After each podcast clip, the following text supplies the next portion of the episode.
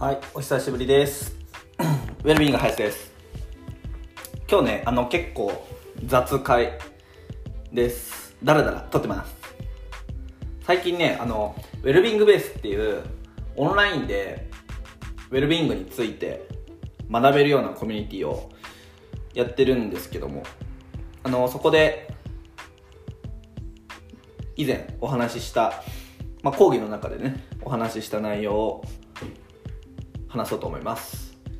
心の免疫ってご存知ですか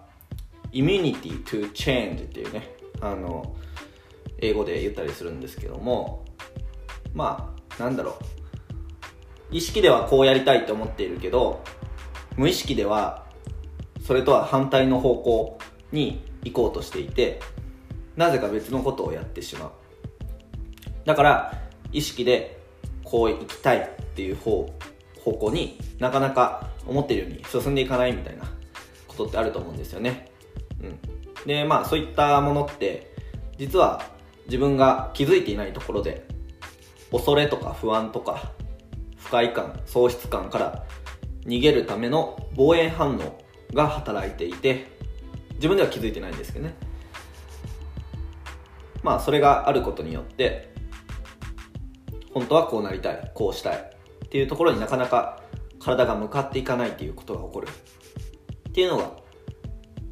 まあ心の機能としてあるっていうことなんです。それが心の免疫です。でそれを実際にまあ見つけ出すっていうねワークをしました。うん。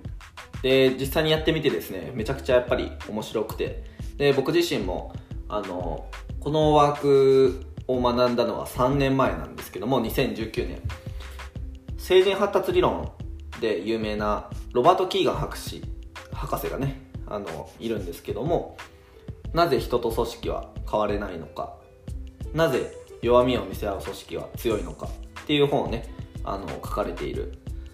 ハーバード大学の教育大学院のね博士のロバート・キーガン先生が作ったワークです。Immunity to Change、うん、でなんだろう。まあ人って意識的にねできることもあれば無意識的に働いていることもあって。でついついこう意識で努力してしまうんだけど。まあ無意識の領域で、まあ、何が起こってんのかなみたいなことにしっかり向き合うっていうのはあやっぱ大事だなっていうのはうん。ロバート・キーガンさんのその心の免疫システムの話をまあ聞いていても非常に思いますね。どうしても目の前のねなんかこう知覚できることについつい気を取られますが。うん。まあ講座の中でねこんな例えをしたんですけども心の免疫についてね。あの自動車でいうとアクセルをんで頑張って前に進んでいこうとしてるんだけど全然前に進まない。でどうやったら車が前に進むんだろうかって必死になってこうアクセルのね踏む力を変えてみたりとか。うん。なんかこう前に何かこう石ころがあるんじゃないかってね気にしてみたりとか。まあ頑張って頑張ってアクセル踏むんだけど。進まないと。あ車が故障してたのか。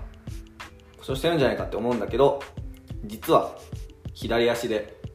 ずっとブレーキ踏んでた。ってね。うん。でそのブレーキを踏んでいるっていうことに気づいていない。ですよね。でそれが無意識っていうことです。うん。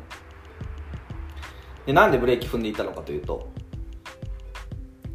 まあ昔車で大事故した経験があってもう前に進もうとしたら勝手に恐怖心から無意識がブレーキを踏まさせるっていう防衛反応が働いていてでこれは非常にその事故をした時には自分を守るためにとても重要な反応なんですね体にとってしたら。スピードが出ると猛烈な勢いでブレーキを踏むっていうのが自分を守ることにつながる。でも昔はそうだったけど今はブレーキを踏むことはそこまで強く踏む必要はない。求めていないんだけど昔に獲得したその心の免疫は今働いてしまって自分が意識的に望んでいることを阻害しているっていうねことなんですよ、うん、でそれがねいろんなことで起こっていてで実際にこう僕もワークを進めてみて、まあ、まず改善目標っていうのをね設定するんですけど今の自分の中で変えたいことこうなりたい、えっと、これを変えてこうなりたい。ここをもっと良くしたい。っていうものをねあげてでその後にじゃあそれを阻害している自分の行動もしくはしていない行動えっと必要なのにやっていないことは何かっていうのをあげると。でその阻害行動の逆を考えた時にどんな不安や恐怖が生まれるだろうかっていうのを考える、うん、ちょっとこれねあの阻害してる行動の逆なのでちょっと分かりにくいかもしれないんですけど例えばもっともっとうん子供に対してどんな失敗をした時でも優しく接してあげれる親になりたい。っていう改善目標があったとしてじゃあそれを阻害している行動何かというと反射的にすごく怒ってしまう。たまには手を出してしまう。頭をポンって叩いてしまう時もある、うん、とか何か条件をつけて支配しようとする。コントロールしようとする。えっとそんなことするんだったら iPad 見せないよとか、うん、そんなことこれをしたらお菓子をあげるよとか、うん、餌で釣るんですね、うん、もしくは恐怖でコントロールするみたいなことをやってしまう、うん、反射的ね余裕がない時やってしまう。これ僕の話です。そう。それが阻害行動ですよ。でその阻害行動の逆を考えた時にどんな恐怖や不安喪失感不快感があるか。で阻害行動の逆っていうのは今の逆なので怒らない。怒らずにしっかり話を聞いてあげる。子供の感情にしっかり寄り添ってあげる、うん、とかかな、うん、じゃあその時に感じられる不安。うん、実際に子供の話をしっかり聞いてあげて自分が余裕がない時にもかかわらずめちゃくちゃ話を聞いてあげる、うん、で例えばなんだろうな。なぜいけないのかの理由をしっかり説明してあげてとかめっちゃ丁寧にコミュニケーションを取ってあげる、なんか自分の中で出てきたのはすごい面倒くさいっていう不快感 が湧いてきたのとそんなことに時間を使っている場合じゃないみたいな感じ、うん、なんかもうさっさと終わらせたいみたいなその場を、うん、みたいな不快感が湧いてきたと。じゃあそれを作り出している欲求って何なんだろう？これ裏の目標っていうんですけど、今の不快感をそのまま欲求に言い換える。その場を早く終わらせたい。あえっとこんな風な時間の使い方をしてていいんだろうか、うん、っていう不安があったとしてこんなに丁寧に育児に時間を割きまくってていいのだろうか。それを欲求に言い換えるとそこまで丁寧に育児に対して時間を使いたくない。っていう欲求がありますね。裏の欲求。これそのまま不安を残した形で言い換えるんですけど。他にはうん。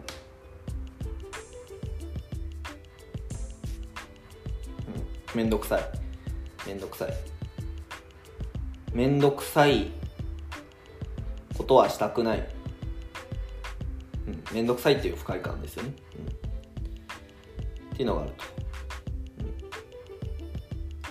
うん、じゃあこれが自分を、まあ、捉えてる、まあ、自分がそれにとらわれてるとしたら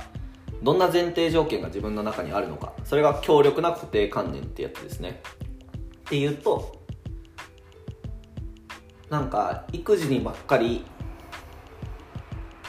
時間を使っていたら仕事の領域で成功できないんじゃないか。立派な大人として、まあ、社会で活躍できないんじゃないか。ビジネスマンとして、うん、活躍できないんじゃないか。価値のある人間になれるのか。どうか。不安である、うん、そういう固定観念がねありますね、うん、まあみたいな感じであの今ちょっと割となんか雑に進めちゃったんですけどあの今の手順ですね。自分がこうなりたいっていうのに対して阻害行動を上げてその阻害行動の逆を考える時の不安や恐怖不快感喪失感。でそれを欲求の形に言い換える。でそれにとらわれているとすれば自分にはどんな固定観念信念があるのかっていうのを考える。それが心の免疫をつかむっていうワークですね。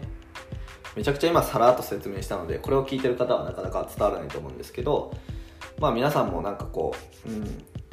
痩せたいって思っているのに